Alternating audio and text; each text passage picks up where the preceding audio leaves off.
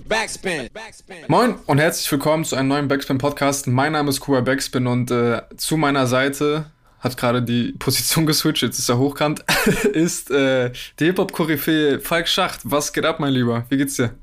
Ja, läuft. Mir geht's gut. Wie geht's dir? Ja, mir geht's gut. Bist du schon in Weihnachtsstimmung oder in Jahresabschlussstimmung? Ah, ich muss ja zugeben, dass ich äh, echt ein gespanntes Verhältnis zu dieser Jahreszeit habe. Ich finde es stark uninteressant. äh, und gleichzeitig bin ich aber jemand, der Weihnachts-Rap-Songs sammelt. Ich glaube, ich habe irgendwas um 200, 250 Stück. Und äh, ich bin da ein bisschen ambivalent. Sind das nur deutsche Songs oder auch internationale? Es sind internationale, hauptsächlich aus den USA und aus England, aber es sind inzwischen auch eine ganze Menge Deutsche dabei und ich habe selber auch mal ein Weihnachts-Rap-Song produziert. Und zwar mit Morlock Dilemma, der heißt Rohes Fest. Und wer jetzt ganz, äh, ganz lustig ist und hier den Mediensprung hinkriegt, der geh mal auf YouTube unter Rohes Fest Morlock Dilemma, da findet ihr ein Musikvideo und ihr könnt ja fünfmal raten, wer der Weihnachtsmann ist, der da Breakdance macht. Es ist bestimmt nicht Falk Schacht. Nein, und ich verprügle auch keine menschlichen Weihnachtsbäume und äh, alle, alle Hunde. Äh, Nino lebt noch. Der, der schwarze Hund, der mich da angreift, ist Nino. Obwohl es schon zehn Jahre alt ist, das Video, aber ja. Ähm, hast du irgendeinen Weihnachtssong, der bei dir jedes Jahr läuft? Ähm, ja, und zwar äh, in meiner Weihnachts-, also die, warum habe ich das angefangen? Ich habe das deshalb angefangen, weil meine Großmutter mich immer gequält hat mit, habt ihr denn nicht ein bisschen schöne Weihnachtsmusik? Unter ihrem Verständnis ist das Engelbert Humperdinck. äh, er ist genau so, wie er heißt. Das heißt, wenn du jetzt, das, was du dir jetzt gerade fantasietechnisch vorstellst, ist Realität und sehr anstrengend. Achso, parallel gibt's vielleicht noch Rudolf Schock dazu, den man früher den Stecher der Witwen und Waisen genannt hat. Also Otto hat mal den Namen für ihn erfunden gefunden. Und äh, du kannst ja unter Stecher, also maximal toxisch, alles problematisch, aber meine, meine, genau, meine Mutter, meine Großmutter liebt es oder liebt Tee. Und äh, in dem Rahmen habe ich dann, um es für mich erträglich zu machen, habe ich ähm, mir amerikanische Klassiker, also zum Beispiel ähm, Dean Martin, ich musste kurz den Namen, Dean Martin mhm. äh, äh mit Jingle Bells, ja, in der 50er Jahre Version, das holt mich jetzt so aus dieser Oldie-Variante ab, aber es gibt das Ganze im Remix, also mit Drums drunter. Und äh, diese Remix-Weihnachtslieder, die habe ich mir besorgt. Und die konnte tatsächlich dann meine Großmutter und ich genießen, so dass wir nicht miteinander reden mussten. Also, äh, du merkst, ja, es ist ein schwieriges Thema. Es weihnachtet sehr. Ja, aber ich habe tatsächlich mal äh, das auch in einer Liste zusammengefasst und zwar bei Schacht und Wasabi im Podcast. Da gibt's eine Christmas, ich muss die allerdings noch mal raussuchen für dieses Jahr, eine Christmas Playlist, die die ich auch immer poste, die jeder anmachen kann. Da ist dann aber auch zum Beispiel Easy Eve ne, von NWA, der dann äh, Santa Goes to the Hood und so, solche Sachen. ähm, und Christmas and Hollies von Run MC, aber eben auch diese Dean Martin Remix-Sachen, das ist da alles drin. Und dann kann man das zusammen hören. Und es ist alles Englisch. Ich habe die deutschen Sachen rausgelassen, weil ich sag mal so, das ist nicht alles jugendfrei und die, ja, dann kann man das schön am Weihnachtsabend äh, pumpen. Ja, safe. Also tatsächlich, glaube mein erster, okay, also abgesehen vom Weihnachtssong von Sido war, glaube ich, einer meiner Lieblingssongs früher. Ich sage bewusst früher, ich glaube, Bosshafte Weihnachten von Kollega. ja. Jetzt meine Frage, warum hast lachst du? Deiner, hast du das mit, weil ich mir gerade, weil ich mir dich gerade vorstelle unter dem Weihnachtsbaum deiner Eltern. Nee, nee, so ich, ist das nicht passiert. Nee, also meine Eltern so. hatten ganz, ganz, ganz lange ein sehr schwieriges Verhältnis zu Rap. Eigentlich würde ich sagen, bis, bis zu diesem Jahr.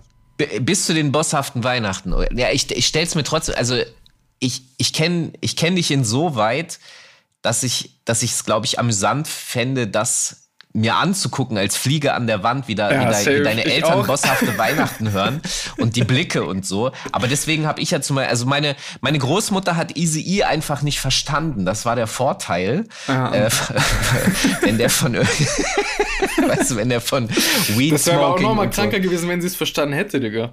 Ja, aber jetzt stell dir vor, ich hätte meiner Großmutter bosshafte Weihnachten. Großmutter wäre vom Stuhl gefallen. Hammer, selbst, Alter. Ne? Ja, ja, ja. Deswegen, also, ja, deswegen habe ich gelacht.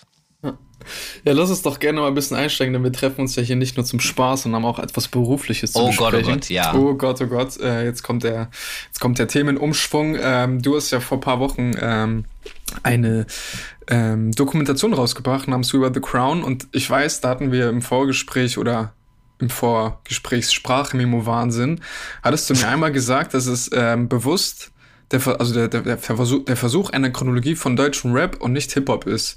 Warum war es ja. dir wichtig, mir das ähm, zu sagen? Ähm, also ich muss nochmal vorweg schicken, ich habe das zusammen gemacht mit ähm, Red Tower mhm. äh, Productions.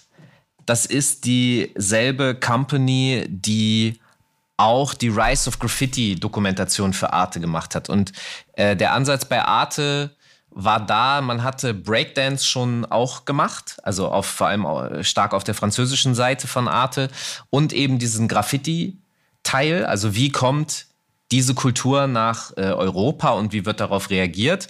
Und wir sind jetzt sozusagen der Rap-Arm davon.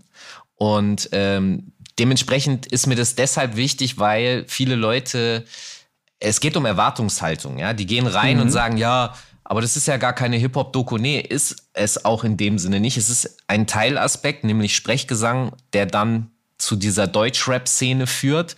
Und da geht es darum, eben diese Chronologie, diesen Faden zu erzählen, wie Dinge potenziell miteinander zusammenhängen und vielleicht sich auch negativ beeinflusst haben. Wir neigen ja dazu, immer zu fragen, wer ist dein Vorbild, wer hat dich beeinflusst? Und dann sagen wir immer die Sachen, die wir toll finden. Aber die Dinge, die wir nicht so toll finden, beeinflussen uns ja auch, indem wir uns davon abgrenzen und anders mhm. sein wollen. Und deswegen habe ich das zum Beispiel auch versucht, ein bisschen breiter zu ziehen, dass wir halt Euro-Dance, Euro-Rap und so drin haben und auch die mal virtuell gesehen miteinander sprechen zu lassen. Äh, sei es nun ein äh, Nana und wie Leute dann sagen, wie sie das finden und so weiter. Aber deswegen sage ich immer, dass es eine Chronologie ist und dass es nur um diesen Rap-Part geht und nicht um das Gesamt-Hip-Hop-Ding und weil dann, da, das ist äh, die, die Erwartungshaltung, Haltung, da wollte ich den Leuten den Zahn ziehen, ist so, mhm. ist so halb geglückt, halb nicht geglückt. Also viele gehen mit so einer Erwartungshaltung dran, dass das jetzt das perfekte, hundertprozentige Ding von allem sein muss, aber das kann ich gar nicht. Ich muss das mhm. Stück für Stück die nächsten Projekte, äh, die ich machen werde, die werden sich natürlich auch um, um solche Hip-Hop-Sachen drehen. Mhm. Ähm, und es sind immer wieder neue Teilaspekte, die dann erzählt werden. Mhm. Aber ich habe manchmal das Gefühl, so gerade, also ich merke das auch bei mir, dass Leute, glaube ich, sehr oft Rap sagen, obwohl sie eigentlich Hip-Hop meinen. Und ich glaube, das ja. ist auch in der Doku auch also gab es öfter mal, also waren ja keine Ahnung, von A bis Z war da, war da ja jeder dabei. Und die einen sprechen dann von Rap, eine, einige sprechen dann von Hip-Hop oder äh, ich finde das ja manchmal auch selber schwierig. Ich glaube, es liegt aber auch einfach größtenteils echt an der Sozialisation, die man mit Hip-Hop hat, oder? Also ich sag mal so, ja, wir sind da tatsächlich sprachlich und da, da kann ich mich gar nicht ausnehmen. Äh, bei mir ist das genauso, sind wir ungenau. Mhm. Ähm, wir sind da aber nicht alleine, das geht ganz vielen so. Äh, ich, ich will dir mal meinen Triggerpunkt für das, was du gerade beschreibst, nennen. Und das ist, wenn ich ähm, mich rein äh, grabe in die klassische, ursprüngliche 70er Jahre Rap-Szene. Ja? Wenn ich darüber äh, Interviews lese oder wenn, wenn ich Interviews schaue, also Videointerviews, dann sagen die auch immer, ja, ja, wir in der Bronx haben in, der, in den 70ern Hip-Hop gespielt und in Queens zum Beispiel, da haben die Disco aufgelegt. Und dann denke ich immer, ich sitze da genau vor dann wie du und sag, Moment mal, ihr könnt gar keinen Hip-Hop aufgelegt haben, weil die erste Rap-Platte ist von 79. Ihr habt Funk, Blues, Soul, Jazz-Platten aufgelegt und davon die Breaks gespielt. Das heißt, wenn ihr sagt, ihr spielt, ihr habt Breaks gespielt und so Funk-Breaks, okay, Hip-Hop könnt wie ihr Funk gespielt habt. Das war Hip-Hop. Mhm. Äh, und das ist sozusagen auch die Erkenntnis. Es ist nicht, was du machst, dass das Hip-Hop ist, sondern wie du etwas machst. Und das haben wir ein bisschen verlernt und das ist zum Beispiel auch der Grund, warum äh, diese Aussagen, ja, aber das ist kein richtiger Rap und so und das ist nicht richtig Hip-Hop, was du da machst, das ist eigentlich alles Quatsch. Je länger wir aber von diesen Urzeiten entfernt sind, desto mehr verselbstständigen sich diese Vermischung von, das ist eigentlich die Kultur und das ist, Rap ist ja eigentlich eine Technik. Mhm. Äh, Aber Rap ist ja auch mit Abstand das Präsenteste, würde ich sagen. Voll. Ne? Wobei auch das würde ich inzwischen ein bisschen anzweifeln. Also Breakdance ist auf dem Weg. Äh, bei den nächsten Olympischen Spielen wird das eine normale äh, Disziplin, Disziplin, sein. Mhm. Ja, und, das ist krass. Und Graffiti-Street Art ist also der, der teuerste und populärste zeitgenössische Künstler ist Banksy. Also mhm. der, man kann schon sagen, dass wir ziemlich weit gekommen sind mit diesem verrückten Zeug, was wir da so machen. Ja, safe, das schon, aber ich meine, ich, also wenn wir, also du vielleicht nicht, aber wir, oder wobei wir jetzt auch nicht, aber wir haben ja schon, würde ich sagen, einen Großteil unserer Arbeit eher mit Rap zu tun, als mit anderen ja, Elementen, würde ich sagen. Das stimmt. Aber das ist ja, glaube ich, auch irgendwie recht eine recht natürliche Entwicklung gewesen.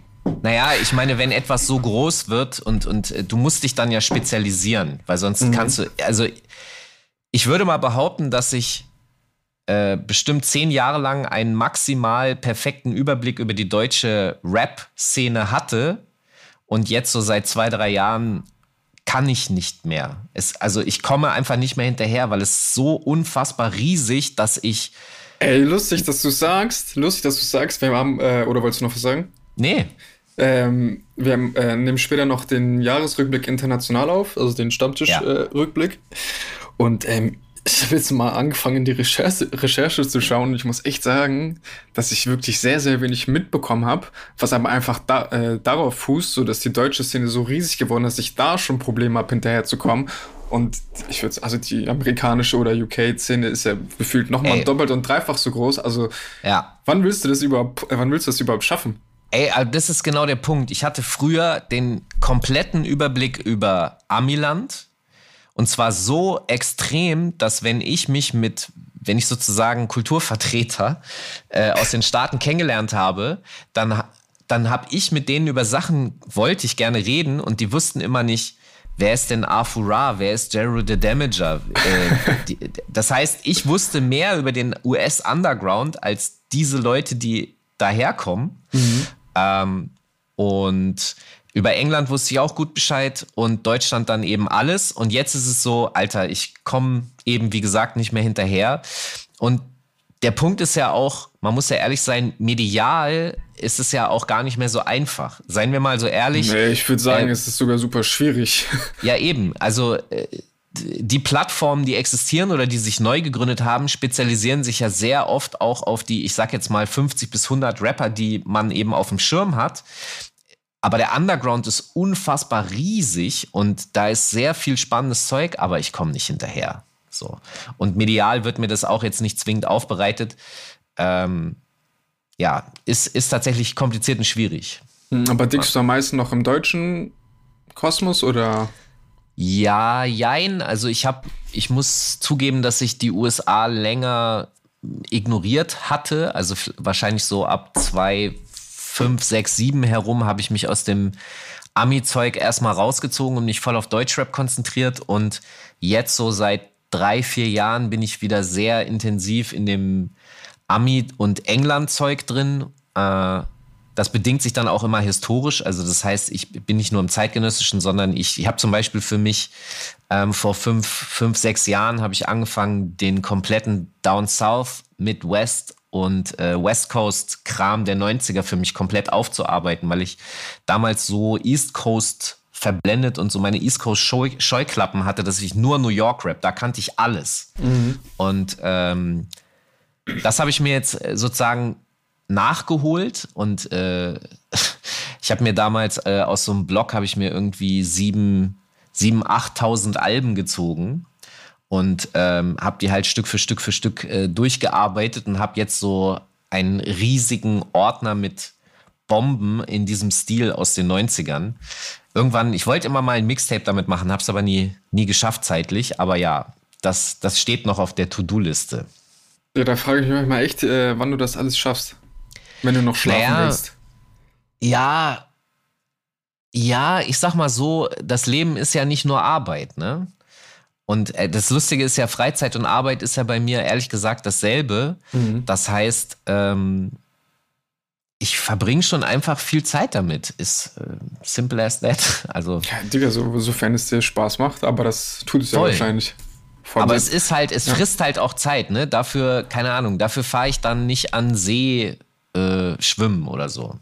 Was auch nicht ganz stimmt, aber äh, ja. So halt. ich habe die Metapher verstanden. Ja, ich bin ein Drini, habe ich jetzt gelernt. ein Drini. Ja, Mann. Alright, äh, lass uns einsteigen.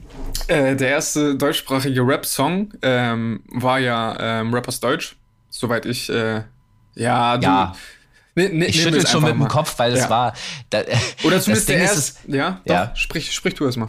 Es war was anderes äh, noch geplant. Äh, mhm.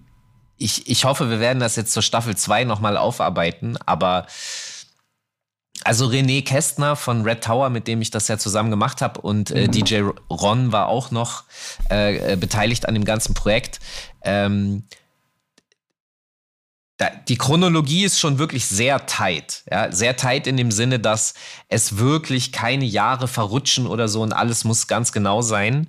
Ähm, und deswegen starten wir wirklich direkt 1980. Aber, weil du gerade gefragt hast, das Ding ist, dass ich in meinen ganzen Recherchen aus den letzten Jahren. Ich habe Songs gefunden, die davor veröffentlicht wurden und die mindestens erstaunlich bis skurril und interessant sind. Bei einem Song habe ich sogar konkret, also das ist, ich will es jetzt nicht spoilern, aber es ist so faszinierend, dass wir, dass ich da auch noch mal tiefer recherchieren muss, ob die Deutschen, die das veröffentlicht haben, nicht vielleicht von Amerika beeinflusst waren.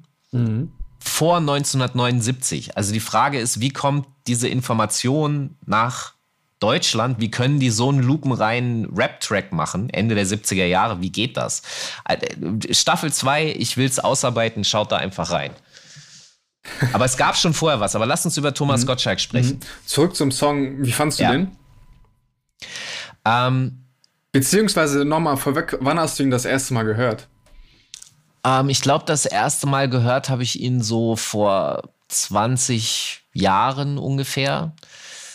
Und also erstmal fand ich, das Instrumental, den Beat, den ähm, Harold Faltermeier produziert hat, den finde ich richtig knaller. Mhm. Die Raps sind etwas schwierig, aber ich habe vor ein paar Jahren angefangen, äh, Deutschrap-Partys zu machen. Und da für diese Deutschrap-Partys habe ich mir ein Edit davon gebaut. Also das heißt, ich habe mir das selber umgeschnitten. Und bei mir gibt's halt eine Version, wo direkt die besten Parts von Thomas Gottschalk äh, drin sind, weil ich finde, der float am besten. Äh, Dass und man das mal dann, sagt. Wie bitte? Thomas Gottschalk float am tightesten. Von den das dreien finde ich. abstruser Satz, aber ja. Ja, doch. Mann, aber von den dreien, ne, bin ich ehrlich, float der für mich am besten. Und ähm, dann habe ich mir halt so eine Version gebaut, die ich dann live auf den Partys auch gespielt habe. Mhm. Äh, das hat dann auch tatsächlich funktioniert. Also das Publikum hat das dann auch angenommen, weil der Groove stimmt. Und insoweit ist das dann für mich cool. Jetzt privat auf Dauerschleife, nein. Ist doch besser so, glaube ich. Ja, ja, ja, definitiv. Aber du würdest schon sagen, dass der Song schon einen krassen Impact hatte auf alles, was Nein. danach kommt. Nee, doch nicht? also ich sag weil mal ich so. habe mich tatsächlich gefragt, ja. weil es ist ja schon so ein lustiger, alberner Song, würde ich sagen. Ja. Ähm, und ich habe mich gefragt, also wenn die zum Beispiel wenn nicht Rappers Delight der erste Song wäre, den sie irgendwie nach Deutschland gebracht hätten, so einigermaßen Medienpräsenz, äh, sondern wenn das zum Beispiel The Message gewesen wäre, dann wäre das vielleicht ja gar nicht weiter nach Deutschland geschwappt. Ahnst du so ein bisschen, was ich meine? Ja, ich weiß, was du meinst. Ähm, das Ding ist, der Song hatte auf jeden Fall einen, was ich vorhin meinte, mit diesem negativen Einfluss, weil viele auch der ersten frühen Generationen haben den Track schon wahrgenommen, fanden den aber kacke. Und ähm, ich muss dazu sagen, was dieses 80er Rap in Deutschland Ding betrifft, habe ich vor ja auch schon knapp vor 20 Jahren angefangen zu recherchieren, weil ich damals ähm, äh, das hat mich einfach interessiert und ich war neugierig und vor ungefähr zehn Jahren habe ich auf dem Splash einen Vortrag gehalten, äh, bei dem ich Jan Delay, Savage und Tone eingeladen habe. Die haben bei mir auf der Bühne gesessen mhm. und dann habe ich so ein bisschen erklärt, wie das nach Deutschland kommt und äh, was es da alles gab. Und da habe ich auch, wir haben ja da noch die besten Sachen jetzt in der Doku. Es gibt ja auch ganz schreckliche Sachen wie den rappenden Hasen Cäsar, der den äh, Karotten-Rap macht oder es gibt einen Benjamin Blümchen-Rap oder so. Ich muss mal gucken, ob wir das vielleicht in die zweite Staffel packen, das weiß ich final noch nicht, weil es wirklich viel Trash ist und du musst dir vorstellen, dass ich jetzt so einen 45-minütigen Vortrag halte, wo ich unglaublich viel von dem Müll spiele und die Minen dieser drei Rapper auf der Bühne, die haben sich immer mehr verfinstert. Die hatten richtig scheiß Laune am Ende. Dann habe ich das, wollte ich das Interview beginnen und habe auch das dann angesprochen. Ich habe gesagt, ey, ihr seht echt richtig abgefuckt aus. Und dann haben die gesagt, ja, Alter, wenn ich das sehe, kriege ich so schlechte Laune, da habe ich so keinen Bock mehr drauf. Und darüber erklärt sich aber auch der Punkt, den wir auch in der Doku haben, warum die alle angefangen haben, auf Englisch zu rappen. Weil in Deutsch zu rappen einfach nicht cool war. Und man wusste auch nicht, wie kann man das denn cool machen. Und die ganz wenigen, wie zum Beispiel Falco, ähm, das, das hat man, glaube ich, nicht so eingeordnet als Rap, so, mhm. sondern die Vorbilder waren immer aus New York. Äh, und das hat man eigentlich, man hat in Deutschland sozusagen 20 Jahre versucht, wie man, ich will extra nicht sagen, wie man cool sein kann, sondern ich will es vielleicht noch besser formulieren im Jugendwort des Jahres, wie man nicht cringy, nicht cringe dabei ist. Mhm. Ähm, ja, Ey, aber trotzdem fand ich sehr erstaunlich, dass es dann irgendwie 10, 11 Jahre gebraucht hat, äh, bis es dann so, okay, wobei ja gut, nee, Falco war ja dann auch schon in den 80ern, aber war, wurde dann ja auch nicht zwingend in die Hip-Hop-Sparte getan, weißt du? Das Nein. hat dann ja irgendwie schon gefühlt 10 Jahre gedauert, bis dann die ersten ja. angefangen haben, auf Deutsch zu rappen. Das hat mich auch krass gewundert, wenn ich ehrlich bin. Ja, auch, weil, ja. also das erzählen sie ja auch alle und er, lustigerweise haben fast alle dieselben Erlebnisse oder Erkenntnisse. Es gibt nur fast nur zwei zwei Narrative. Das eine ist, dass man hier bemerkt hat, dass man sich nicht so gut ausdrücken kann. Und das zweite Na Narrativ ist, äh, ich habe, weil das Ding ist ja so, du hast sozusagen deine Meister. Und äh, zum Beispiel bei Advanced Chemistry und so weiter waren das natürlich die äh, amerikanischen Soldaten. Und dann gehst du natürlich zu deinem Meister und sagst, hey Meister, guck mal, was ich kann. Und dann rappst du dem das vor Mhm. Und wenn du dann als Feedback bekommst, ja, ist ganz cool, aber überleg doch mal in deiner Sprache zu rappen, das ist halt, das ist das Zweite, was immer wieder passiert ist. Und dadurch sind die Leute dann auf den Trichter gekommen, okay, wir müssen es einfach mal ausprobieren in unserer Sprache. Und das ist dann, da beginnt diese Grundlagenforschung, dass man überhaupt erstmal gucken muss, wie können wir diese Flows überhaupt kreieren, also weil wir diese eckige, harte Sprache haben. Und deswegen ist das dann auch so, krass, wenn so ein Dendemann oder ein Sammy Deluxe aufgetaucht sind, die so, Alter, wie flüssig die rappen konnten, was mhm. die für Reime gefunden haben. Das mag vielleicht aus heutiger Sicht irgendwie ungewöhnlich sein, weil das, das Lustige ist, Sammy tritt mir ja als 20-Jähriger gegenüber und float wie der junge Gott so. Und 15 Jahre später treffe ich Sechsjährige, die so flowen können wie er. Äh, das mhm. heißt, heute ist das, also dieses Wissen ist jetzt schon weitergegeben an die nächsten Generationen, die dann noch komplexere Sachen machen könnten. Ähm, und das, das ist halt die, die, die Babyschule, der Kindergarten, Deutschrap sind die 90er Jahre, muss man so ein bisschen sagen. Und Grundschule vielleicht noch, ja. Mhm. Und am Ende, Ende ist dann schon mittlere Reife. Vielleicht sogar ein bisschen Abitur bei dem einen oder anderen Rap. Obwohl äh, Rap braucht kein Abitur, weißt du, ne? ja, weiß ich, weiß ich, weiß ich. Äh, was würdest du denn sagen, also wenn es Rappers Deutsch nicht war, was war denn so der, der erste wichtige deutsche Rap-Song? Also. Oder was ja, würdest du als Startpunkt betiteln? Vielleicht ja, anders, das ist das anders ganz gefragt. Aber es ist wahrscheinlich ey, auch eine, das macht die Frage, die Antworten nicht einfacher, glaube ich. Es ist ganz schwierig, weil wir tatsächlich auch auf der Suche waren, was ist denn der erste reale Deutsch-Rap-Song? Und wie willst du das überhaupt definieren? Weil es diese Übergangsphase halt in den 80ern gab, mhm. wo eben Leute, die überhaupt kein Hip-Hop sind, aber diese Technik benutzen. Und ähm, ich sag mal so, es wird wahrscheinlich zwischen den Jahren 84 und 86 passiert sein. Und ähm, so eine Crew wie Bionic Force aus Frankfurt, die könnten Kandidaten für die erste reale Rap-Produktion aus Deutschland sein, aber es ist echt schwierig. Und selbst nach den ganzen Forschungen, die ich gemacht habe, würde ich immer noch nicht 100% behaupten wollen, das ist er jetzt der Track. Es ist mhm. echt sehr schwierig. Wann bist du eigentlich mit Hip-Hop in Kontakt getreten? Schon in jungen Jahren? Ja, also ich komme aus einem Haushalt, äh, wo den ganzen Tag nur schwarze Musik lief. Ähm, Jazz, Funk, Soul. Der Radiosender, der bei uns Haupt, also der, der immer an war, war BFBS, äh, British Forces Broadcast System, also die ähm, der, der englischen Siegermächte, der, der Radiosender für die Soldaten. Und das Programm, was da ausgestrahlt wurde, war BFBS, also ne, die der öffentlich-rechtliche Rundfunk der Engländer, der aber ein bisschen, ich sag mal, anders gestaltet ist als unserer. Äh, auch viel mit Underground-Musik. Ja, und ähm, da habe ich halt so äh, sehr viel schon gehört und da lief auch schon direkt 79 Rappers Delight und solche Sachen. Ich habe natürlich nicht gewusst, dass da eine Kultur oder so dahinter steckt. Das kam erst dann mit der Breakdance-Welle und ich habe angefangen zu breaken und dann habe ich erst langsam geschnallt, ah, okay, guck mal, das ist dieses größere Ding und so weiter. Ähm, und ja, deswegen hatte ich das Glück, dass ich damit einfach aufgewachsen bin. Und was war denn so der erste coole Deutschrap-Song für dich? Ähm, der erste coole Deutsch-Rap-Song. Oh, jetzt hast du mich. Also, ich würde wirklich sagen, Fremd im eigenen Land war der Meilenstein, wo ich so gedacht habe, okay, krass, mhm. das funktioniert. Also Message.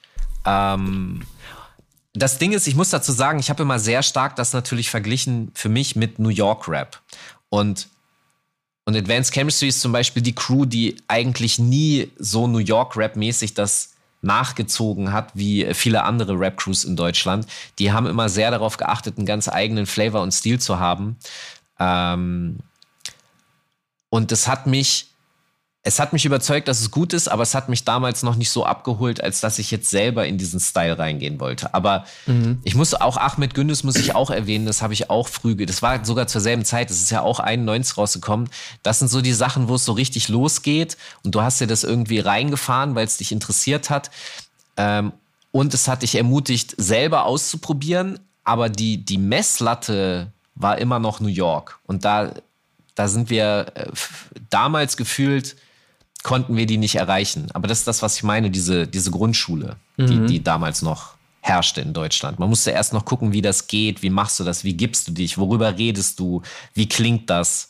Ja, voll, ich habe mich auch eh so, als ich so die ersten zwei Folgen gesehen habe, also da war ja eh auch, also entweder sehr viel, für mich zumindest, alberner Quatsch dabei oder ja. was halt dann gut war. Ey, warte, der, das Ding ist wirklich, wir haben, das, was du da siehst, ist noch der wenigst albernste Quatsch. Oh Gott. Äh, wie gesagt, wir haben äh, äh, Benjamin Blümchen Raps und so. Ich, ich habe ja Tonnen, ich habe ja ungefähr 1000 Songs aus den 80ern, äh, die, die deutsch, deutschsprachiger Sprechgesang sind. Der Rap King von Berlin, Matthias Hanselmann, das ist alles nicht drin, äh, weil wir nicht mehr genug Platz hatten, aber Digga, es gibt mhm. so unfassbar kaputtes Zeug aus den 80ern. Ey, also wenn du da, wenn es da irgendeine Linkliste gibt. Äh, oh Gott, du willst es hier reinfahren, ja? Du bist ey, Bad Taste Fan. Ich bin Trash Fan. so wie du auch. ich hab, ich hab Trash Deluxe, Alter. Ich kann dir Tonnen liefern. Ja. Naja, auf jeden Fall, worauf ich zurück wollte, einmal halt dieser alberne Quatsch. Und dann gab's halt, ich weiß, ähm, zum Beispiel äh, Haus schon ab von Gabi Anset ja. richtig ausgesprochen, ähm, war ja quasi die Message auf Deutsch, war ja schon deutlich geiler, ja. aber das dann ja auch letztlich, also auch vielleicht so eine Grundfrage, die ich, also Hip-Hop ist ja generell so ein, so, so, so ein, so ein Remix-Genre, aber da habe ich das irgendwie nochmal so, so für mich irgendwie klar, klar gemacht, ob, ob so Rap, der nicht aus Amerika kommt, prinzipiell irgendwie immer irgendwo grundgebeitet ist, so weißt du? Ich weiß, was du meinst ich will es mal so formulieren, äh, europäische Musikkultur insgesamt hat eine starke Cover-Tradition. Das heißt, wenn mhm. du in diesen Sektor reingehst, wirst du über die letzten 50, 60 Jahre sehr viel.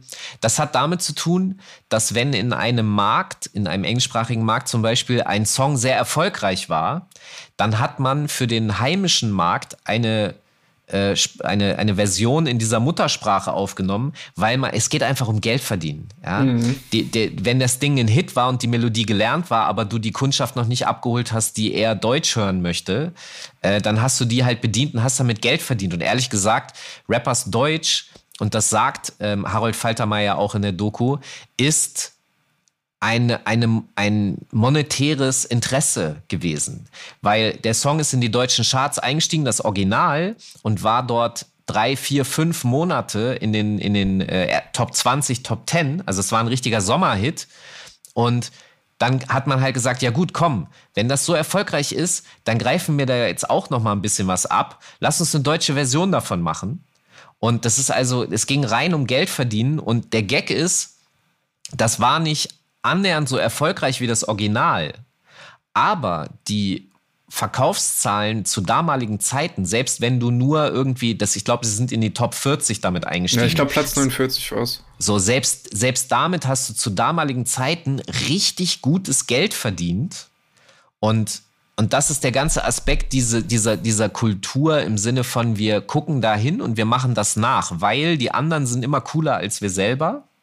Mhm. Ähm, und, und das steckt bis heute immer noch auch in uns drin. Und deswegen orientieren wir uns sehr stark dann, an den anderen. Mhm. Aber dann würdest du sagen, dass deutscher Rap immer unterm Schatten von amerikanischem Rap stehen wird?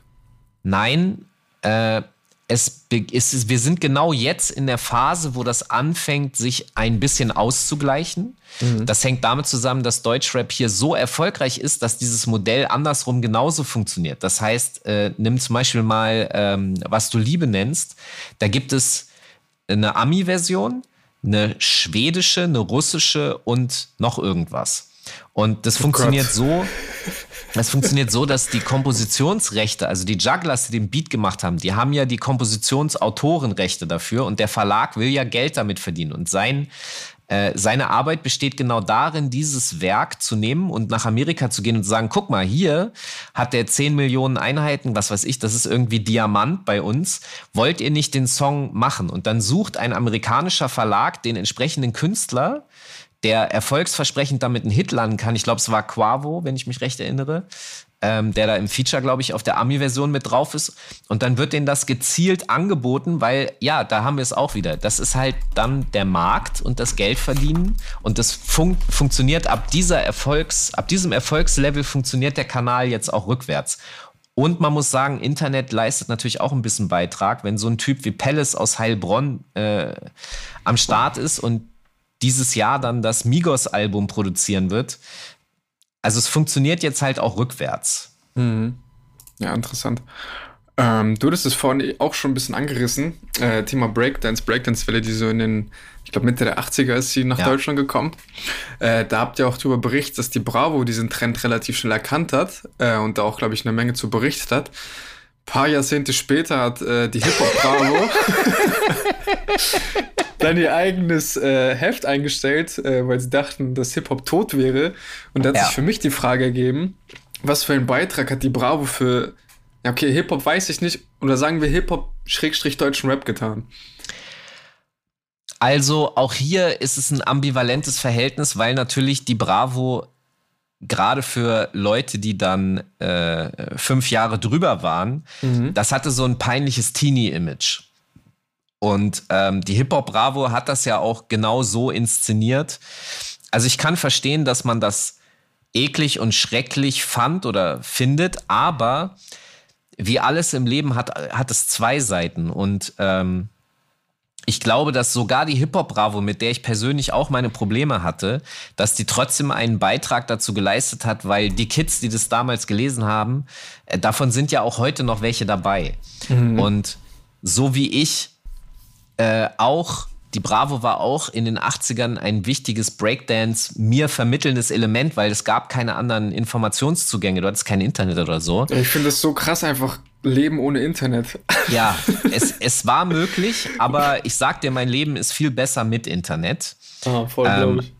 Aber der Punkt ist dabei, dass ähm, was man dadurch lernen kann, und das ist auch etwas, was in der Produktion der Doku mir immer wieder aufgefallen ist, das, was vermeintlich kredibil ist, ja, oder eben nicht kredibil, nicht authentisch, Plastik, Sellout-Scheiß, kann trotzdem danach zu etwas Kredibilen und nicht Sellout führen. Also Antifuchs ist zum Beispiel ein gutes Beispiel dafür, weil sie liebt Tic-Tac-Toe.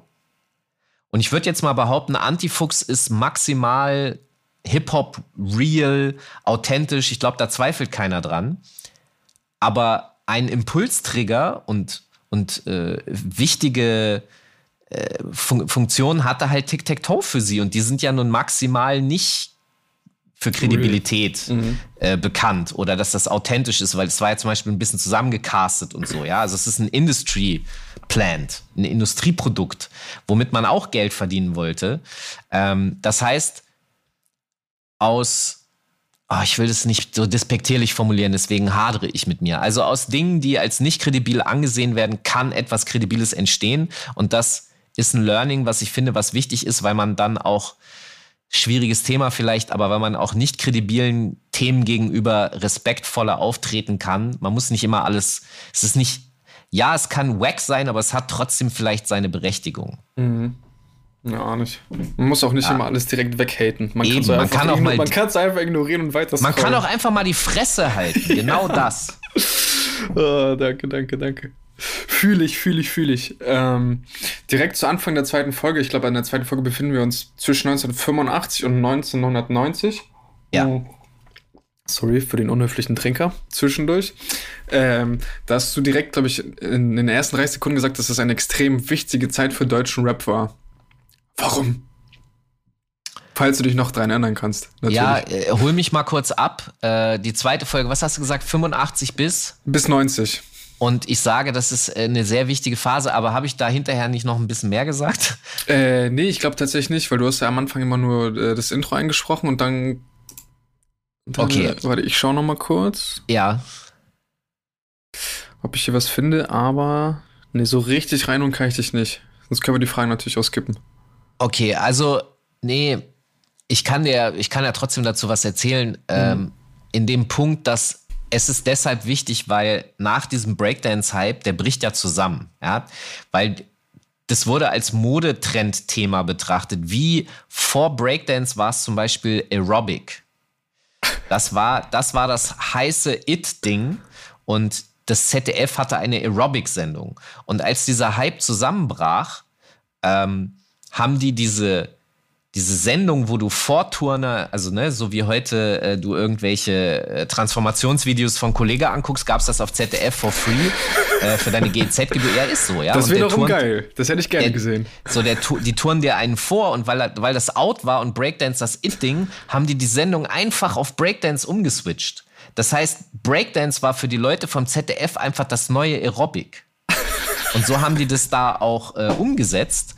Und ähm, die, die haben dann Icy Gulp dahingestellt, einen Schauspieler und Pantomimen. Und das fanden zum Beispiel dann die, die echten Breaker, die fanden das dann peinlich. Nichts, das, das, da sind wir wieder bei diesem aus, aus nicht kredibilen Sachen können aber kredibile Dinge entstehen, weil viele Breaker auch damit angefangen haben. Das war ihr Einstieg. Und als der Hype dann vorbei war, also diese Modephase zusammengebrochen ist, in diesen Ruinen und den Überresten sind dann die, diese erste Generation deutschsprachigen Hip-Hops sind da umhergewandert und haben sich sehr alleine gefühlt. Also ich habe zum Beispiel mal ein Interview mit einem äh, Maler gemacht aus Mannheim, der meinte, ey, 1900, ich glaube 88, gab es sechs Menschen in Mannheim, die sich für Hip-Hop interessiert haben. Die kannte ich und das war's.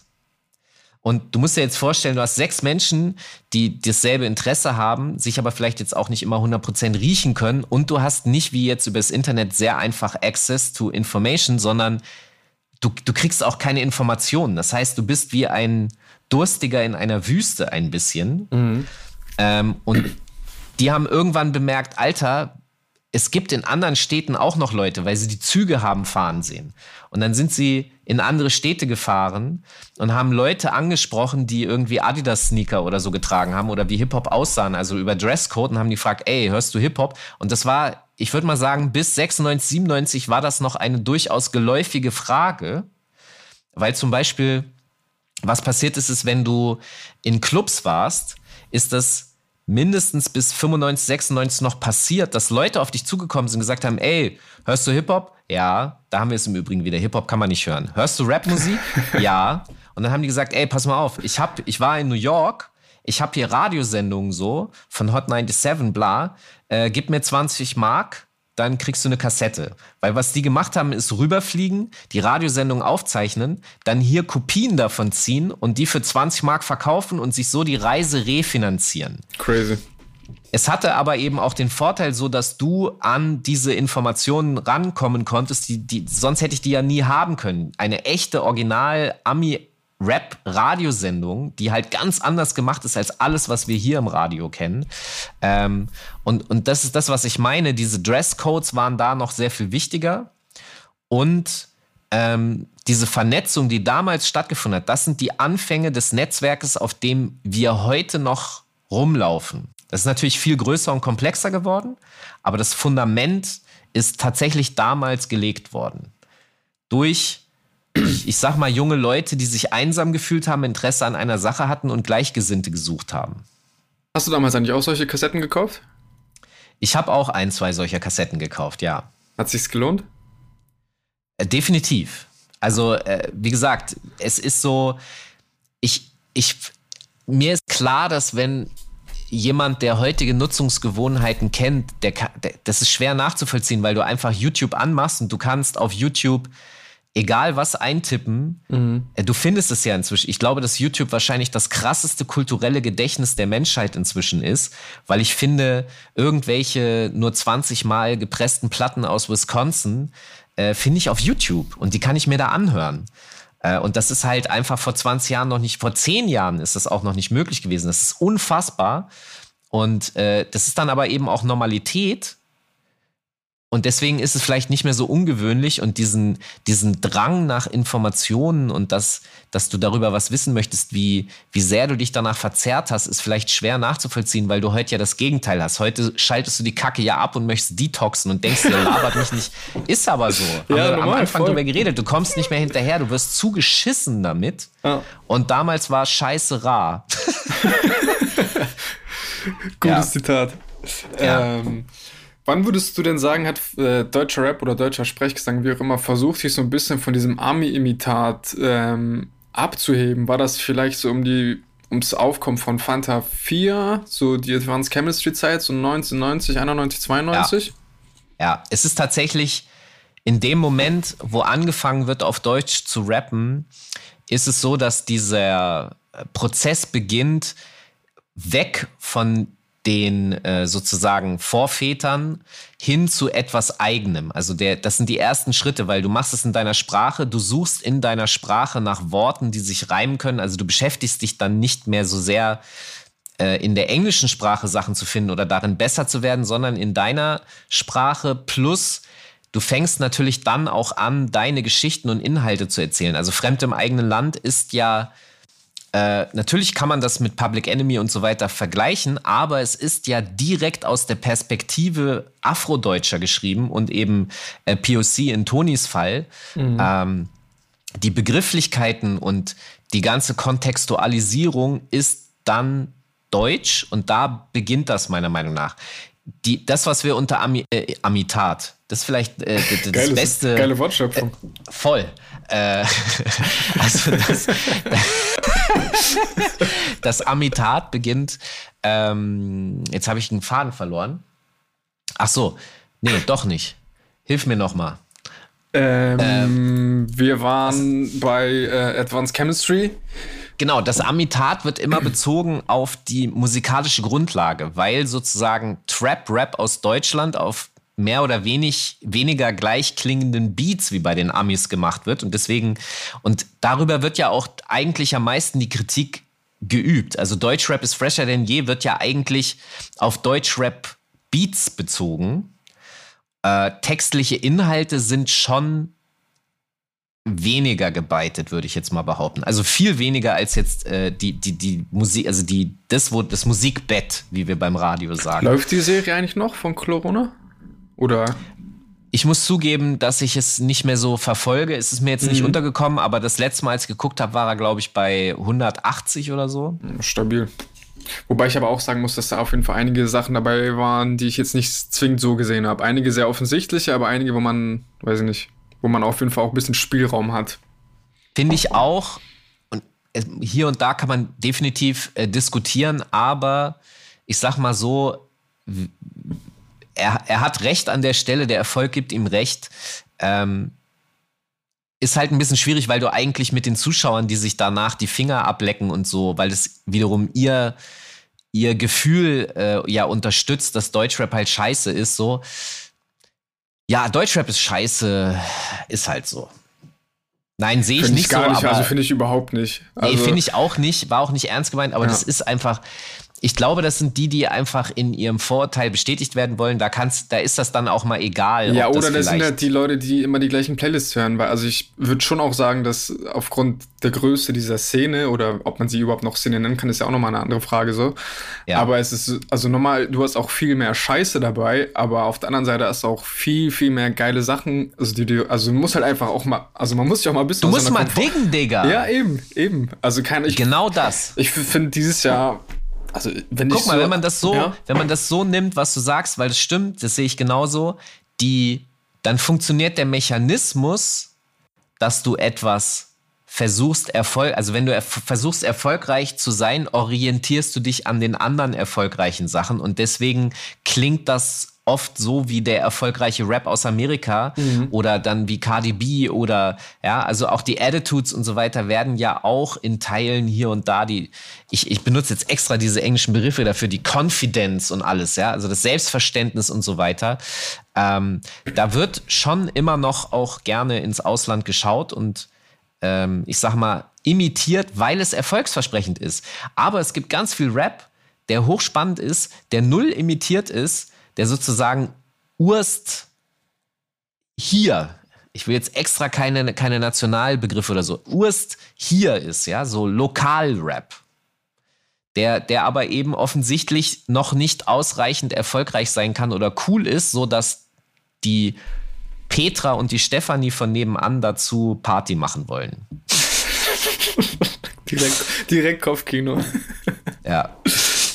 Äh, zurück zu Fanta 4, die sind ja in der, also was ist in der, in der Doku, aber die haben ja auf jeden Fall auch nicht nur Freunde gehabt, wie ich das rausgefunden Nein. habe. Ähm, wie ist so dein Verhältnis zu denen? Also mein persönliches Verhältnis ist äh, ein, ein gutes. Mhm. Ich habe mir damals äh, die ersten beiden Alben, ich glaube sogar die ersten drei auch gekauft. Ich fand damals, dass die Fantas mit den stabilsten Flow zu dem damaligen Zeitpunkt in Deutschland hatten. Ähm, bei den anderen hatte ich den Eindruck, dass da noch hier und da mal eine Ungenauigkeit ist oder dass da auch noch dieser, diese Übungsphase oder auch dieses Erforschen nach neuen ähm, Flow-Möglichkeiten und Varianten und sprachlichen auch äh, stärker vorhanden war. Die Fanta, die Fantas haben es einfach gut gerade äh, äh, so hinbekommen und haben gefühlt für mich nicht so viel experimentiert, weswegen da, das war einfach solide und stabil. Mhm. Ähm, ich hatte hier und da so meine Probleme, wenn, wenn so Ringelreihe Rosen, schöne Aprikosen, so, da, weißt du, das, das, da, da, das war so ein bisschen schwierig. Da stehe ich aber zum Beispiel heute auch etwas anders gegenüber, weil der Ami-Rap wirkte ja auf uns auch deshalb so cool, weil wir durchaus nicht alles verstanden haben. Mhm. Und Nick Nack Paddy Ich würde sogar sagen, dass das bis heute so ist. Ja, definitiv gibt's. Aber ja, aber äh, heute können viel mehr, viel besser Englisch. Mhm. Aber solche Sachen wie zum Beispiel Nick Nack Paddywhack oder so solche, das sind auch Kinderfloskeln und Reime, weil das da einen viel flüssigeren Übergang gibt und es auch keine Berührungsängste äh, gibt, diese Kinderreime und solche Sachen einzubauen. Das war mir damals aber nicht so bewusst und deswegen damals hätte ich das noch gedisst mit Ringelreihe Rosenfrische Aprikosen. Heute sage ich halt, ja, ist nicht meine Tasse Bier, aber kann ja, ich gut, trotzdem Also vielleicht war es ja de facto damals einfach the state of art, Deutschrap, weißt du? Nee. Nicht? Ja, also sage ich, das Ding ist so, dafür sind die Fanta 4 ja auch damals äh, von der Szene sozusagen gedisst worden, dass das halt so Spaß-Rap ist. Also dass das halt, wo, wo ist da der Sinn? Ja, deutsche, deutsche Underground-Rap hat sehr stark nach Sinn verlangt. Mhm. Äh, und, der, und wenn der Sinn ist, den anderen Battle-Rap technisch zu beleidigen, aber es muss den Sinn, einen Sinn haben. Ringelreihe, Ringelreihe Rosenschöne Aprikosen könntest du auch, das könnte auch ein Karnevalsknaller sein mhm. von De Höhner. Äh, ja, da sind wir dabei, aber Hip-Hop wollte nicht dabei sein, weißt du? Ja.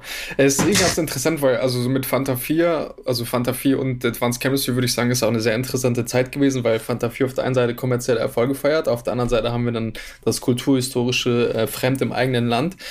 Und ja. da habe ich mir habe ich mich auch so, also was mir gar nicht so bewusst war, vielleicht war ich aber auch einfach die letzten Jahre in irgendeiner Bubble. Ich hatte das Gefühl, so dass diese ganzen inneren Konflikte in der Deutschrap- oder Hip-Hop-Szene, dass es die erst so richtig seit 10, 20 Jahren gibt So. Welche, welche Konflikte meinst du? Ja, Konfl also so Konflikte wie, weiß nicht, das ist Sellout, das ist, äh, das ist Hip-Hop, das ist nicht Hip-Hop. Nee. So, ich dachte halt ja. wirklich, dass das irgendwie erst so mit Nein. Aufkommen von Facebook und so äh, aufgetaucht ist. Aber wenn ich das so für mich fest, äh, festhalte, so gab es das ja eigentlich schon von Stunde 1. Ja. Und ich glaube, es wird es auch für immer geben. Und seitdem ich das weiß, habe ich auch irgendwie meinen Frieden damit gefunden. Ja. Ähm, und meine Frage wäre, oder ich stelle mal eine These, aber ich würde sagen, irgendwie, dass deutscher Rap auch irgendwie von diesen inneren Konflikten auch lebt, oder nicht? Also ja, ich glaube ehrlich gesagt, dass, dass das auch was zutiefst Menschliches ist. Das heißt, ähm, äh, ich habe letztens die Gruppe Pallas interviewt mhm. und die bezeichnen sich selber als Hexen. Okay. Und sie bezeichnen sich deshalb als Hexen, also sie finden Hexen interessant, ja. Mhm. Das für, ich finde Hexen auch interessant, weil das ist natürlich, du hast einmal diese märchengelesenen Sachen, oh mein Gott, die böse Hexe und so. Du hast dieses Zauberding mit drin, weiß weiß ich, so Harry Potter. Ich mag aber auch heute äh, Zauberer, also ich, ich mag Illusionisten und so ein Scheiß. Ich gucke mir das gerne an und lasse mich gerne verarschen. Ähm, das heißt, das steckt ja alles in der Figur der Hexe so drin.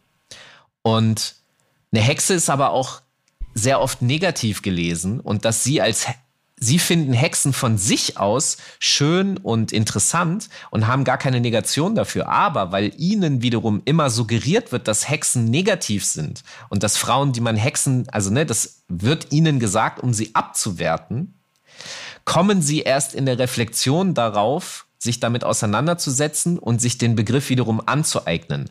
Also das heißt, der Struggle, von dem du gesprochen hast, dieses ewige Miteinander diskutieren, was ist real, was ist nicht real und so ein bla, ja, das hält nicht nur Hip-Hop mit am Leben, sondern die Menschen an sich sind die ganze Zeit am Diskutieren und Auseinandersetzen, weil also im Grunde sind wir ja die ganze Zeit nur am Abgleichen darüber, ob wir dieselbe Realität teilen oder nicht. Und mhm. ich kann mal hier sagen, zum Beispiel in den Corona-Diskussionen habe ich mit ganz vielen Leuten ganz offensichtlich überhaupt nicht dieselbe Realität. Und da, das Reden funktioniert da auch schon nicht mehr. Mhm. Und genau das, das ist es. Eine Diskussion kann sehr fruchtbar sein.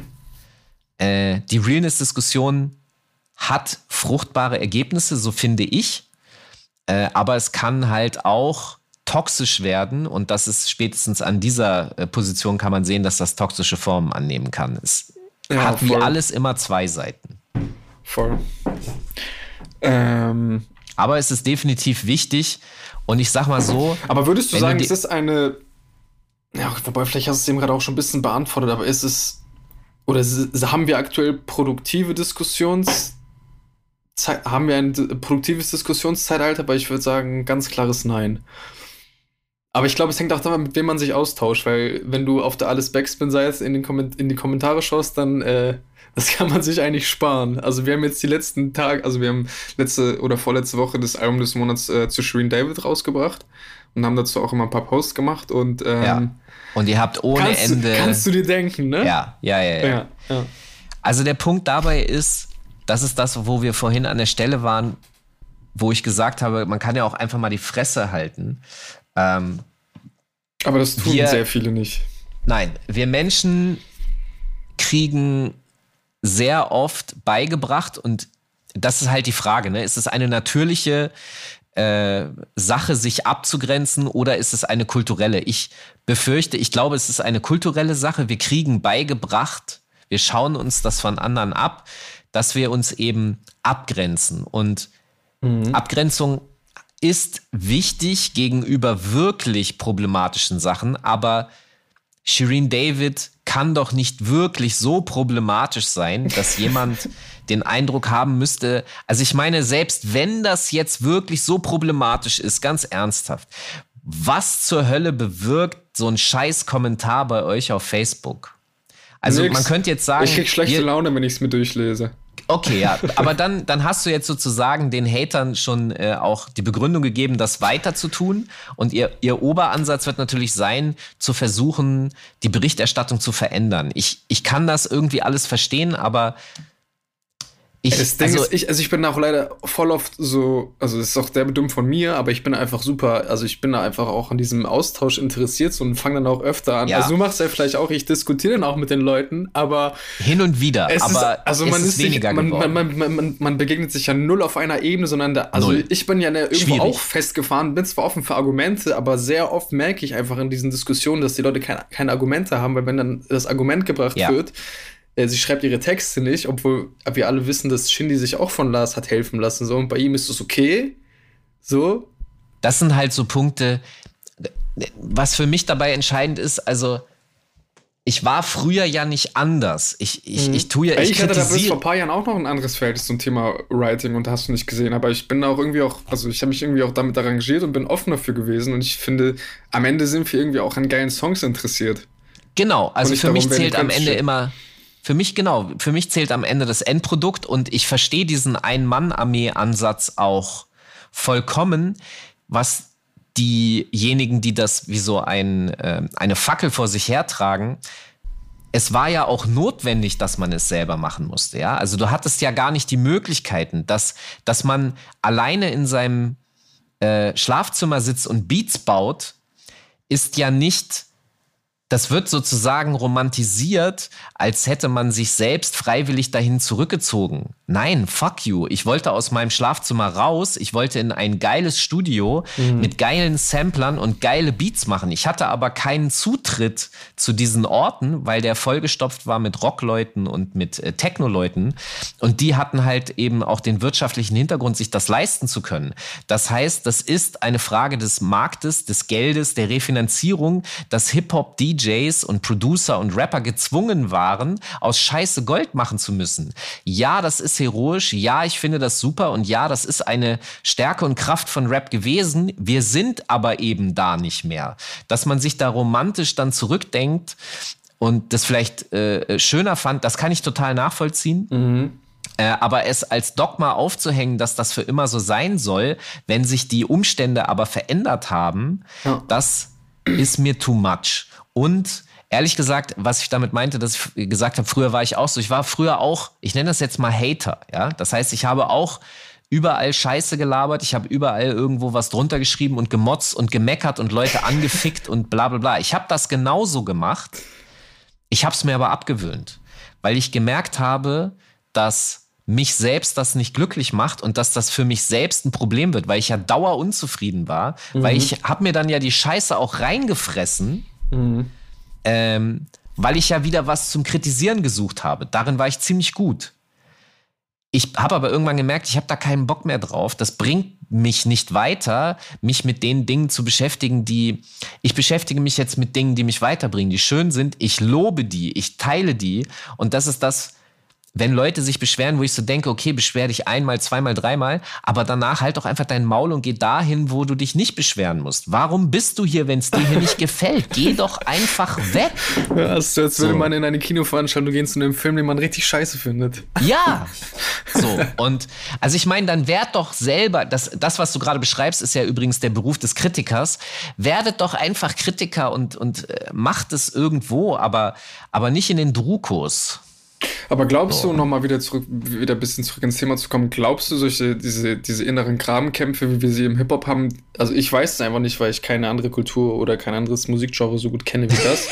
Aber ist es, also ist es im Punk oder Rock, also haben die da die gleichen Diskussionen? Von wegen, ist das ja. Punk, ist das Rap, äh, ist das Rock, ja. was auch immer? Ja, ja, definitiv. Okay, also kein Hip-Hop-Phänomen, sagst du. Nein, es ist kein Hip-Hop-Phänomen. Ich sag mal, die einzige Kultur, die das nicht so als Problem mit sich rumschleppen dürfte und wahrscheinlich tut sie es trotzdem, mhm. ist äh, tatsächlich die Haus- und die Technokultur.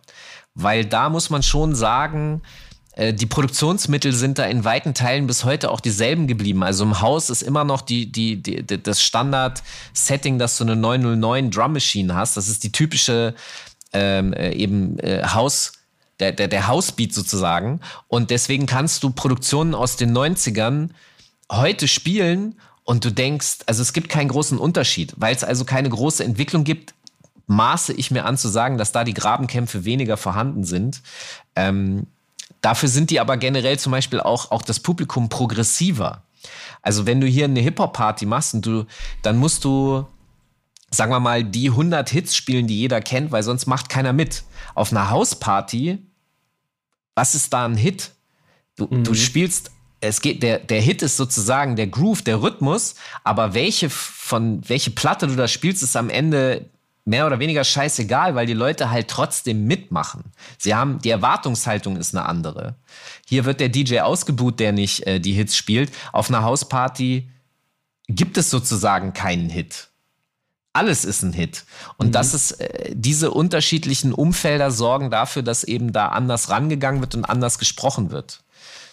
Gleichzeitig sagt mir aber zum Beispiel, ich habe Kai Shanghai äh, letzte Woche interviewt, mhm. ähm, der ja einen Club in Essen hat, das Hotel Shanghai, ein ziemlich renommierter, auch Electro-Clash-Club, der die letzten Jahre auch ziemlich viele Rap-Acts angefangen hat, spielen zu lassen. Und er hat mir gesagt, er hat vorher Hip-Hop da nicht spielen lassen, weil er ähm, davon ausging, dass da sehr viel Homophobie herrscht, was ja auch eine Tatsache ist. Aber er hat dann die Acts kennengelernt, die nicht so ist. Und die nachhaltigeren Beziehungen und Freundschaften, die er in den letzten 20 Jahren in seinem Club aufgebaut hat, waren mit Hip-Hop-Menschen. Die Techno- und Elektro-Persönlichkeiten sind offensichtlich, ja, ich will das nicht zu negativ formulieren, aber es fällt ihm offensichtlich leichter da, eine nachhaltige Beziehung aufzubauen. Und ich weiß noch nicht 100% warum, aber es muss irgendetwas damit zu tun haben, welche Menschen Elektro, Techno und House anzieht und welche äh, Hip-Hop anzieht. Das eine ist ja eben auch wahnsinnig textlastig und geschichtslastig und also, ne, da wird viel gelabert und in dem anderen theoretisch gar nicht. Vielleicht Vielleicht ist das Ausdruck von Intro oder extrovertierter, ich weiß es nicht. Es ist mhm. auf jeden Fall faszinierend festzustellen, dass das sehr unterschiedliche Menschenschlage äh, sein können. Ich will es nicht zu sehr pauschalisieren, aber es mhm. ist schon auffällig. Aber nochmal zurück aufs Thema zu kommen, so wenn wir, ja. keine Ahnung, die, also die, die inneren Gräben zwischen, also was heißt nicht zwischen, aber so hervorgerufen durch äh, Fanta 4 und ja. äh, nehmen wir mal Advanced Chemistry, äh, würdest, würdest, war das in Amerika anders? Oder gab es das da mm. auch? Weil ich habe so schon auch ein, da geht es jetzt, glaube ich, nicht um Vater 4, sondern um fettes Brot, ein Zitat mitgebracht, ähm, von Björn Beton, meine ich. Es mag sein, dass du inhaltlich und musikalisch und künstlerisch Dinge anders machst, aber wir gehören trotzdem zusammen. Und das ist in Amerika, glaube ich, etwas anders gewesen als in Deutschland. Ich habe es nie verstanden, warum wir so oft die Message bekommen haben, ihr gehört nicht dazu.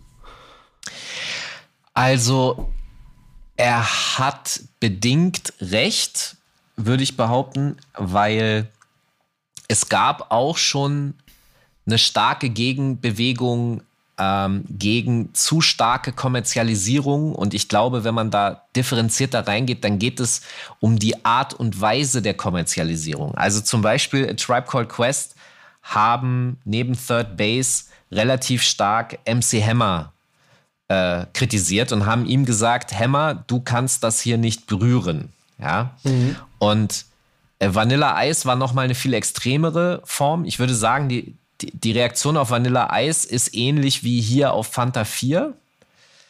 Ähm, aber bei MC Hammer ist es halt. Also es geht einmal darum, diese, diese Hip-Hop-Kultur möglichst nicht auszuverkaufen, also nicht zu missbrauchen. Und bei ihm hatten viele den Eindruck, dass er das tut.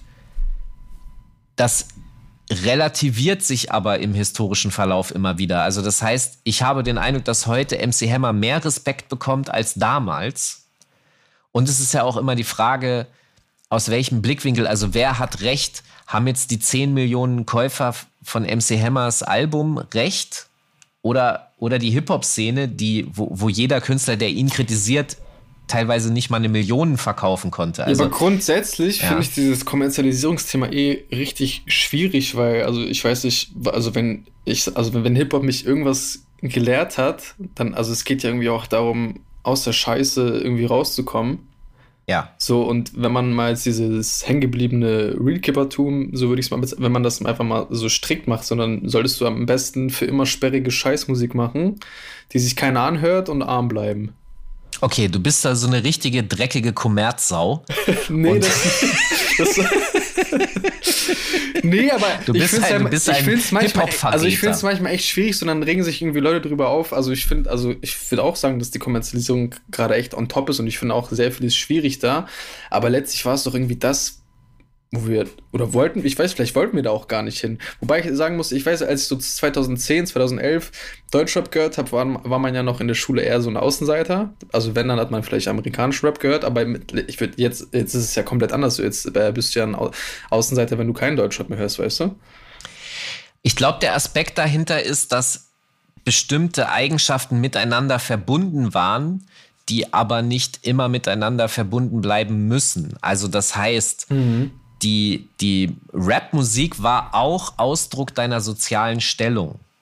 Und deswegen rappt dann zum Beispiel Savage auch über deine Eltern haben ein Haus und Boot.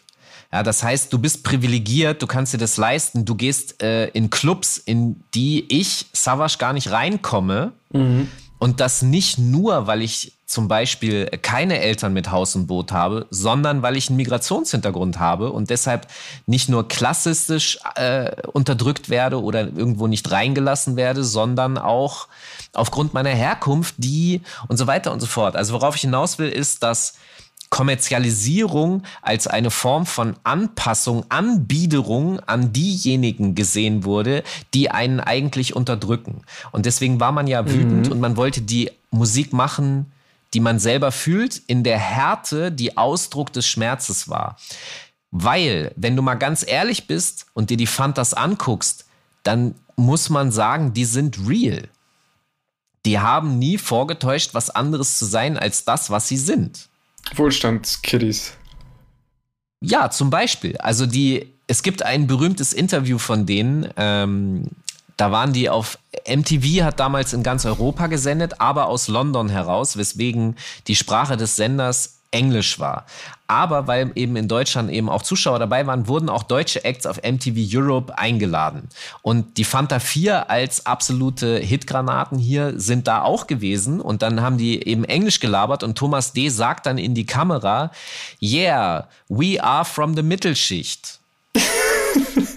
So, weil er nicht wusste, wie, wie das auf Englisch ist. Aber das bringt es halt 100% auf den Punkt. Ja? Mhm. Die haben nie vorgetäuscht, etwas anderes zu sein, als dass sie sind. Und damit sind sie eigentlich real. Und per Hip-Hop-Definition ist das okay. Die Kritik an ihnen war aber trotzdem im Grunde die die Privilegiertheit, die sie hatten, die sie selber aber nicht reflektiert haben. Und mhm. damit sind, ist die, die, die äh, Diskussion mit ihnen oder die Kritik an ihnen eigentlich dasselbe, was wir auch heute sehen. Also heute sind wir ja immer noch in denselben Diskussionsumfeldern und Mustern, wo es darum geht, klarzumachen, ey, seid euch mal über eure systemische Privilegiertheit bewusst. Mhm. Äh, es wurde nur damals mit, also anders formuliert, weswegen wir vielleicht manchmal denken, dass das damals oder heute äh, was anderes ist als das Gegenstück. Ist es aber nicht. Es sind, wie du vorhin schon festgestellt hast, eigentlich, wir diskutieren über dieselbe Scheiße seit 40 Jahren, äh, nur mit anderen Wörtern. Oh man, ist echt lustig. Ja. Das war aber echt äh, ein, ein krasses Learning für mich, für mich, muss ich sagen, weil ich hatte echt das Gefühl, dass es irgendwie erst so seit dem Aufkommen von Rappern wie Manuels oder so passiert ist, aber ein Scheißdreck. Die waren auf jeden Fall nicht die Erfinder davon. Ich sag mal so, die, die das ist ja wiederum auch das, was Rap ja äh, immer nachgesagt wird oder auch was ich immer gerne sage, dass es dieses Spiegelbild ist, weil es halt ein Anzeiger ist. Es zeigt dir halt die Probleme, die in der Gesellschaft vorherrschen und die sind tatsächlich seit 40, 50 Jahren im Kern dieselben und nicht gelöst. Und wir ringen, und das ist wiederum das, was du vorhin gesagt hast, dass es halt äh, ähm, wichtig ist, dieses Reflektieren, dieses darüber Quatschen. Es sind seit 40, 50 Jahren mehr oder weniger dieselben Themen, die Menschen in ihrem Alltag beschäftigen und deswegen ich verstehe am Ende auch den Schmerz des Druko-Schreibers, der sagt, ja, aber sie schreibt ihre Texte nicht selber und so weiter. Ähm, ich will nur sagen, der Druck, die, das, was da geschrieben wird, ist nicht die Lösung mhm. des Problems. Sie wird auch nicht vorangetrieben, aber richtig in den Inhalt, in die Tiefe reinkommen, ist schwer, weil es komplexe, schwierige Zusammenhänge sind, die zu verstehen, ist halt nicht einfach. Das ist. Ja, und es ich glaube, ist nicht so simpel zu, weißt du, wenn jetzt Shirin mhm. David anfangen würde, ihre eigenen Texte zu schreiben und die zu rappen, damit ist das Scheißproblem nicht gelöst und dann ja, würden die das auch nicht. Ja, eben, die würden dann auch nicht sagen, so, jetzt Kuba, ja. jetzt darfst du über Shirin David berichten. Ja, ja. Das, das, das ist nicht das eigentliche Problem.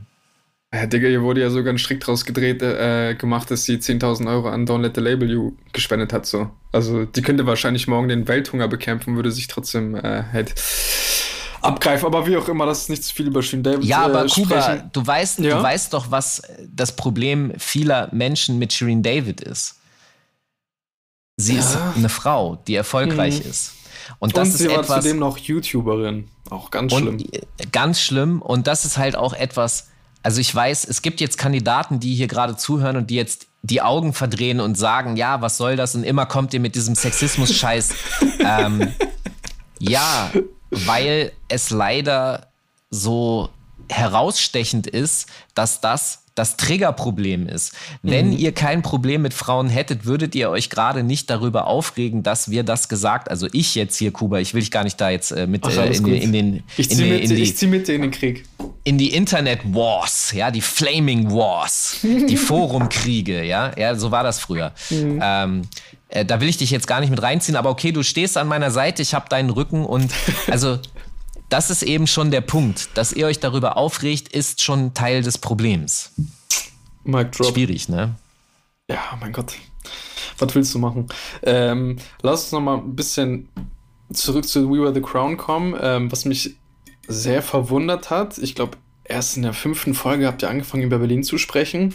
Da habe ich mich gefragt, ist davor nichts in Berlin passiert oder gab es nein. nichts zu erzählen? Oder, nein, nein, ja. das stimmt so nicht. Also ich weiß, was du meinst. Ähm, du musst dir das so vorstellen, das hat auch etwas mit der Machart zu tun und mit den Umständen, äh, in denen wir das machen konnten. Also ähm, viele Dokumentationen funktionieren ja so, dass du eine dritte Partei noch hast. Das kann ein Sprecher aus dem Off sein oder zum mhm. Beispiel äh, der Journalist, der mit den Protagonisten zusammen spricht und da durchführt oder so.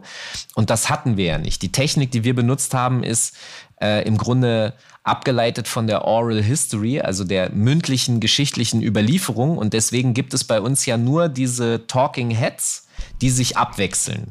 Und daran kannst du schon sehen, dass wir die Aussagen äh, äh, festgemacht haben an einem Erzählstrang.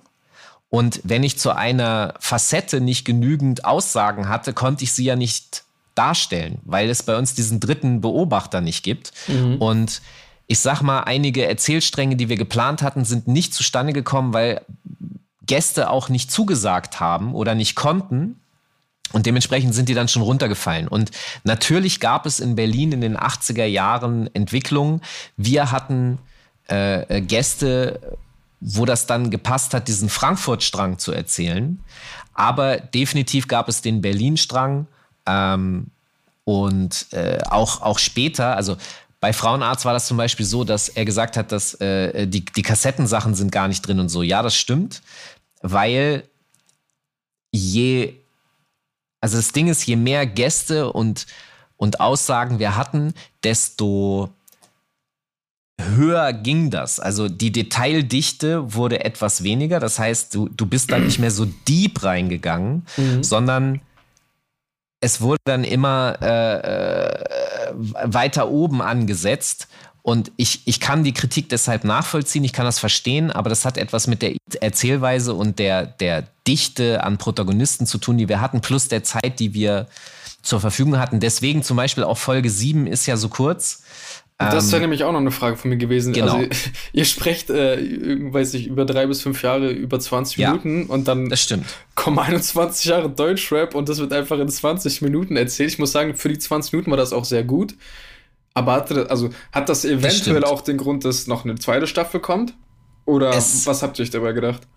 Ja, der Grund ist ein bisschen, dass, also diese, diese Doku ist ein bisschen auch wie ein lebendiges Wesen äh, gewesen. Das heißt, sie ist beim Machen entstanden. Das bedingt halt dieses Oral History Ding, von dem ich erzählt habe und dass du ja dann die Protagonisten brauchst. Und da äh, nicht alles funktioniert hat und alles geklappt hat, äh, ist es halt, dass da dann zum Beispiel die Protagonistendichte schwächer war. Deswegen sind wir da auch schneller durch.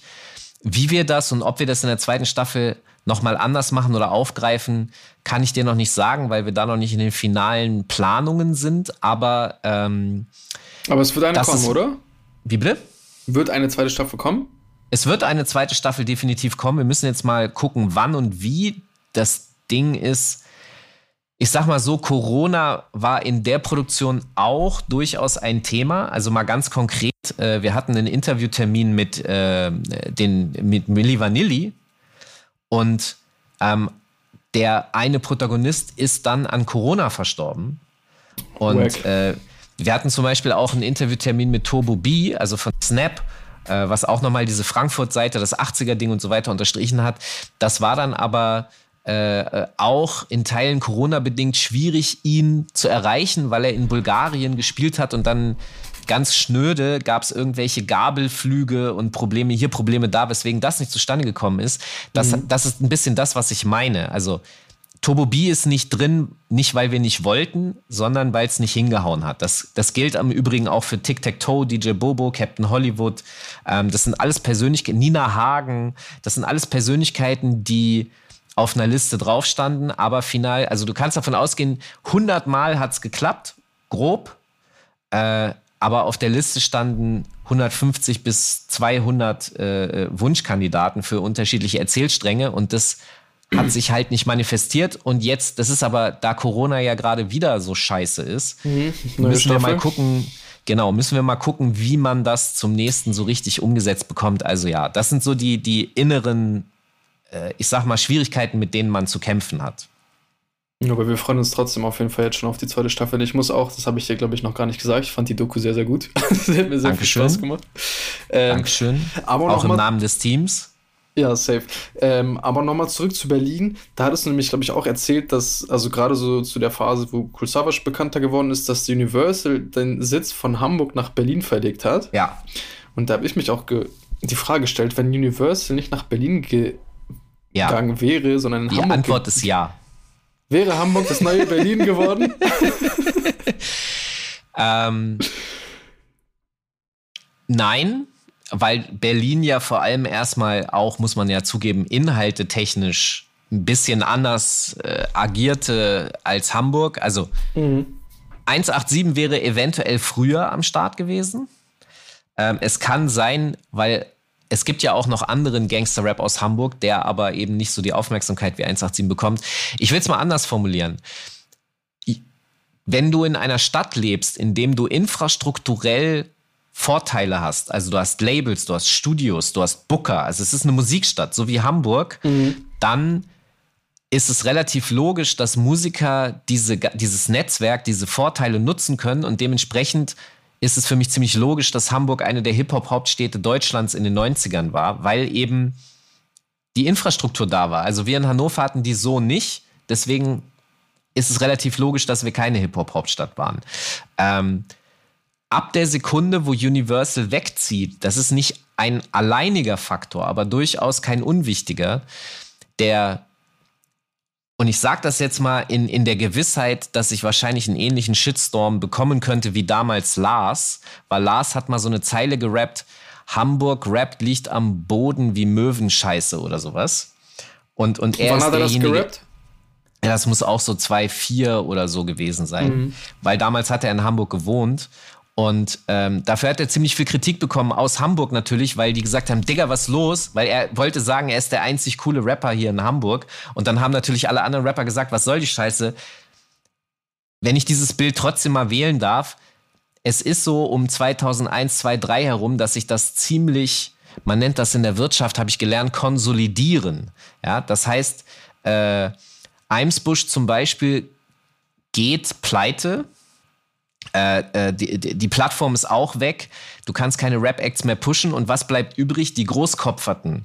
Sammy Deluxe, die Beginner, Jan Delay Solo und Dendemann noch, der regelmäßiger releasen müsste. Aber und dann, okay, Deichkind machen plötzlich so komischen Elektro-Rap. Das wird später zwar sehr erfolgreich, aber weißt du, was ich meine? Mhm. In der Sekunde, wo diese Label-Interessen sich weg konzentrieren. Wo, wo gehen die hin? Die gehen nach Berlin.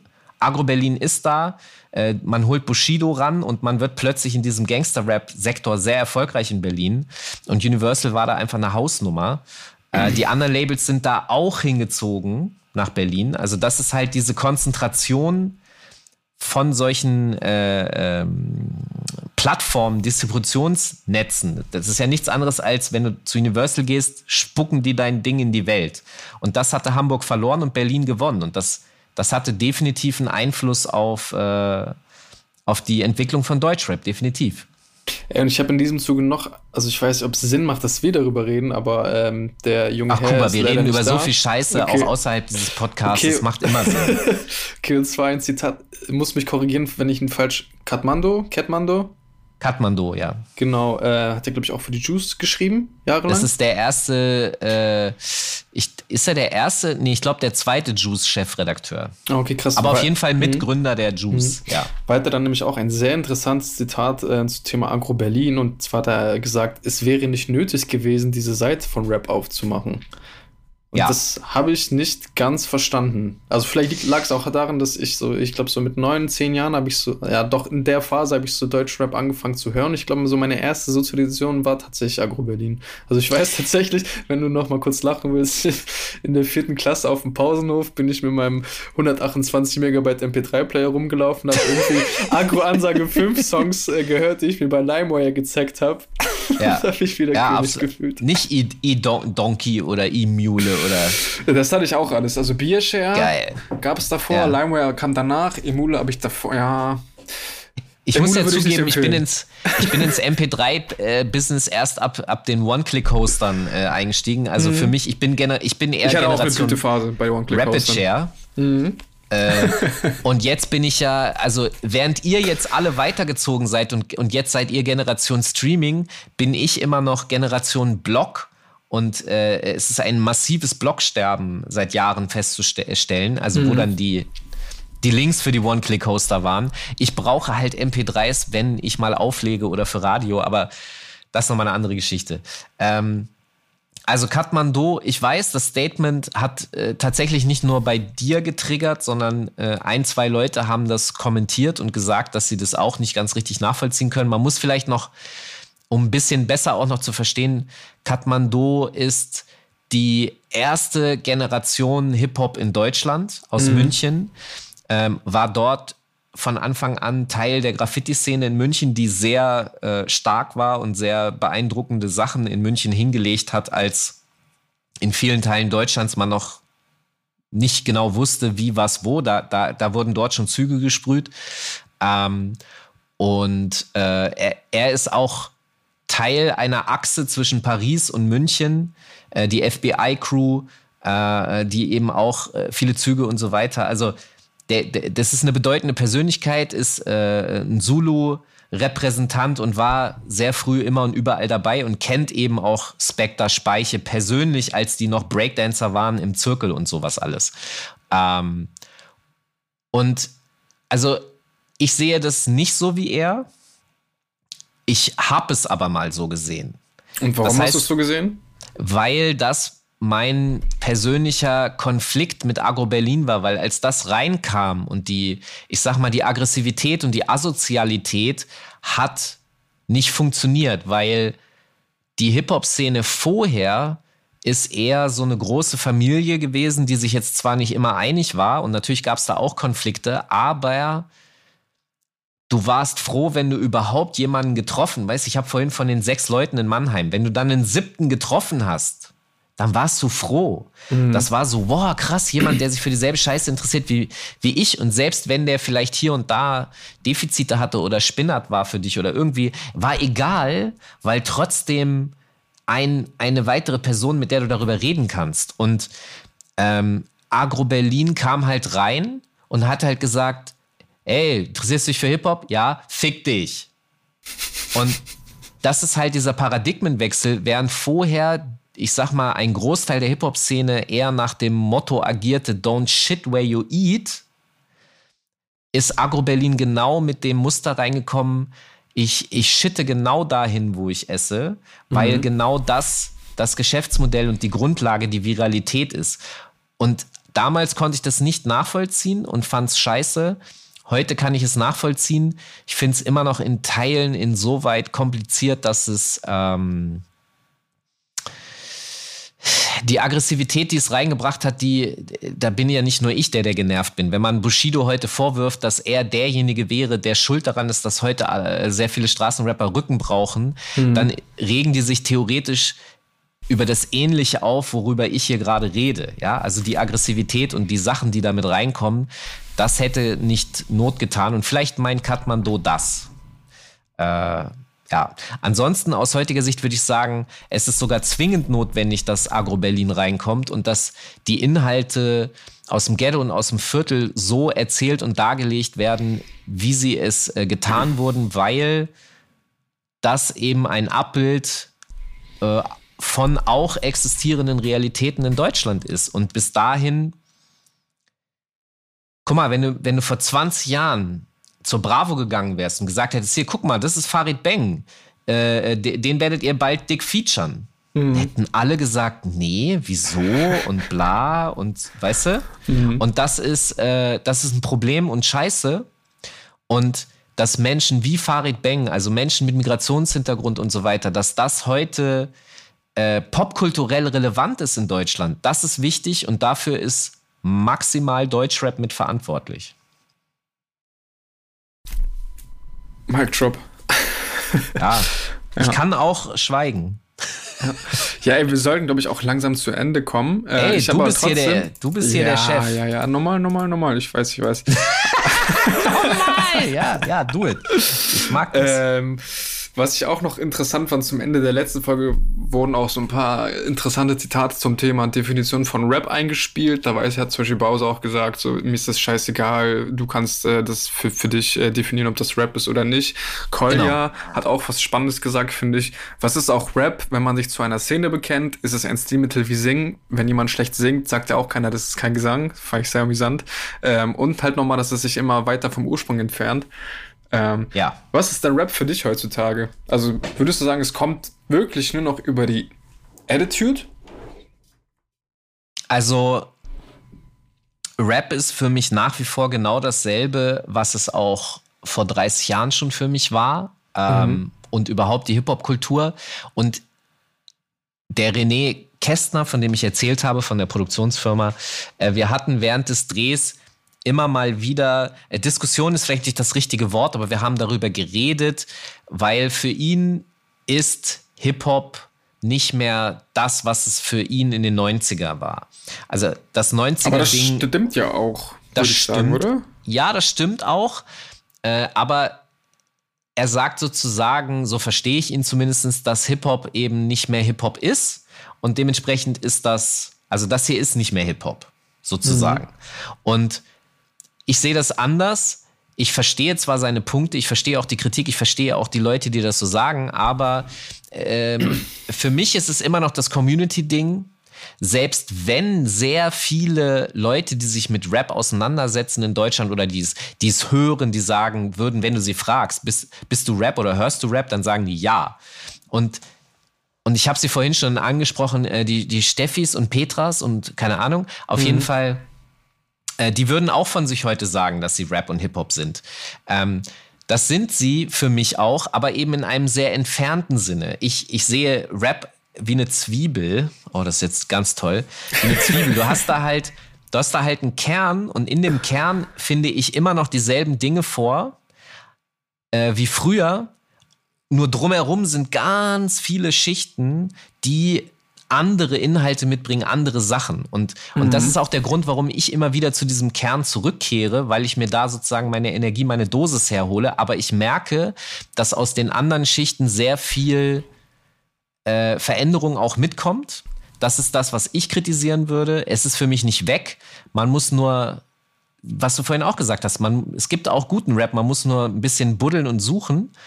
Und ein ganz wichtiger Aspekt, der verloren geht, der nicht genug erzählt wird, ist, ich habe äh, vorgestern ein, eine, ich will das nicht Vortrag nennen, ich hatte ein, eine, eine Stunde mit diversen Studenten der Hip-Hop Academy Hamburg. Mhm. Und ähm, wir haben über die Hip-Hop-Historie gesprochen und warum sie zum Beispiel alle spezielle Namen haben. Also woher kommt das?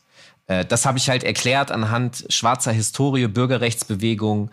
Äh, Malcolm X nennt sich X, weil er das X für die Unbekannte dahinsetzt, weil er sagt, ey, der Name Little, so wie er geboren wurde, das, das ist der Name des Sklavenhalters, der meine Familie gehalten hat als Sklaven.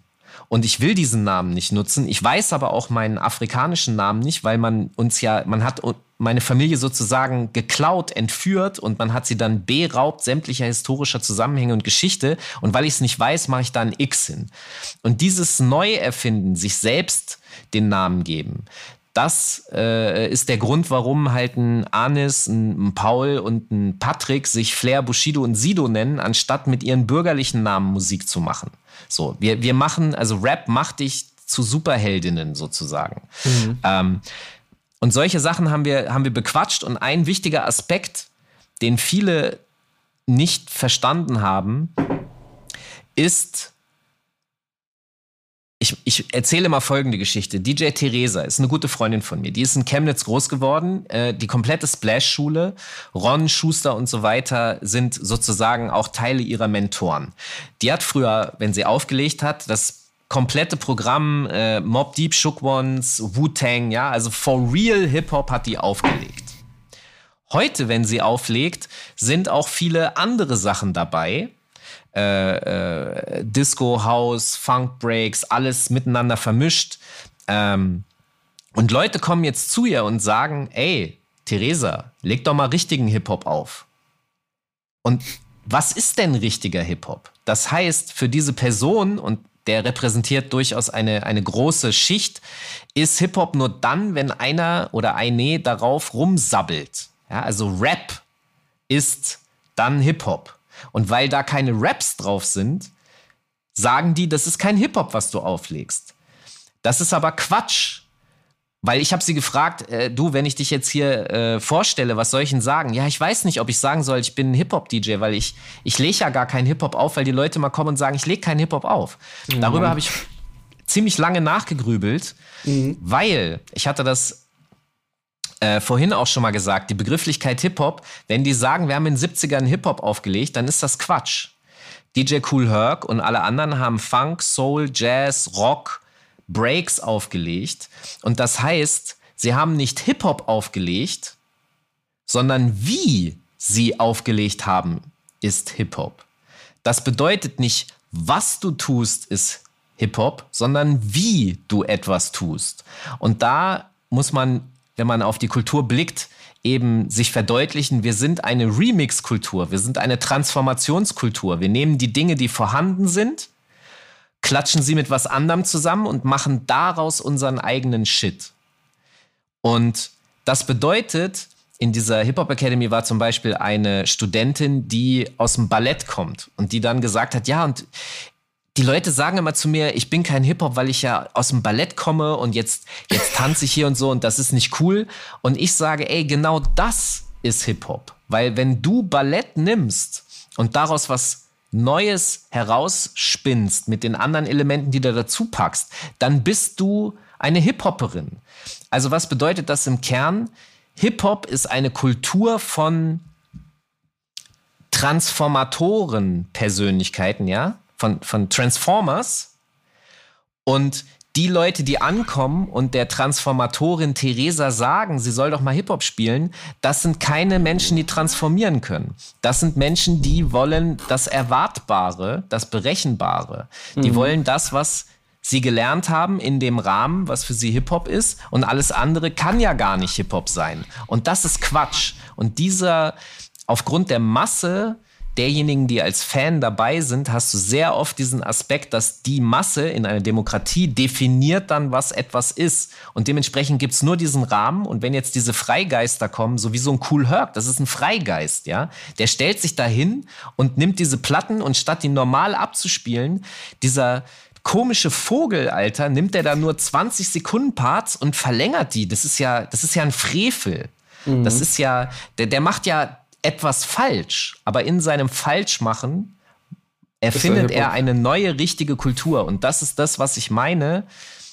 Viele Teilnehmer der heutigen Kultur verstehen Rap ausschließlich in ihrem begrenzten Blickwinkel Und etwas anderes kann und darf es nicht sein. Und deswegen muss Shireen David das tun, was in meinem begrenzten Blickwinkel als richtig zu gelten hat, statt zu sagen, es ist nicht was, sondern wie du es tust. Ja.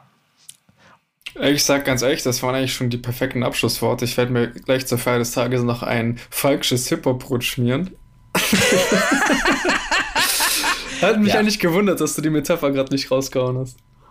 Ja. Äh, ja. Hast du ja jetzt. ja, normal, alles gut. Ey, Falk, äh, ich bedanke mich recht herzlich bei dir für deine Zeit, für dieses interessante Gespräch. Äh, ich, ich bedanke mich bei dir. Sehr viel Spaß. Ich hoffe, du hattest auch ein wenig Spaß. ich hatte, ich habe ja gelacht. Mehr als sehr du, glaube ich. äh, ja, vielen Dank in diesem Sinne. Falls ihr die Doku noch nicht geschaut habt, äh, auf Arte kann man sie sich reinschauen. Sieben Folgen, 20 bis 25 Minuten. Sehr guter snackable Content für die 2021er Jahre. In diesem Sinne, Falk, letzte Worte, Weihnachtswünsche. Äh, frohes Fest und guten Rutsch. Seid vorsichtig, passt auf euch und eure Lieben auf, äh, testet euch, boostert euch, seid vernünftig. Knallt euch die Impfe rein. Alright, macht's gut. Ciao. Später. Backspin. Backspin.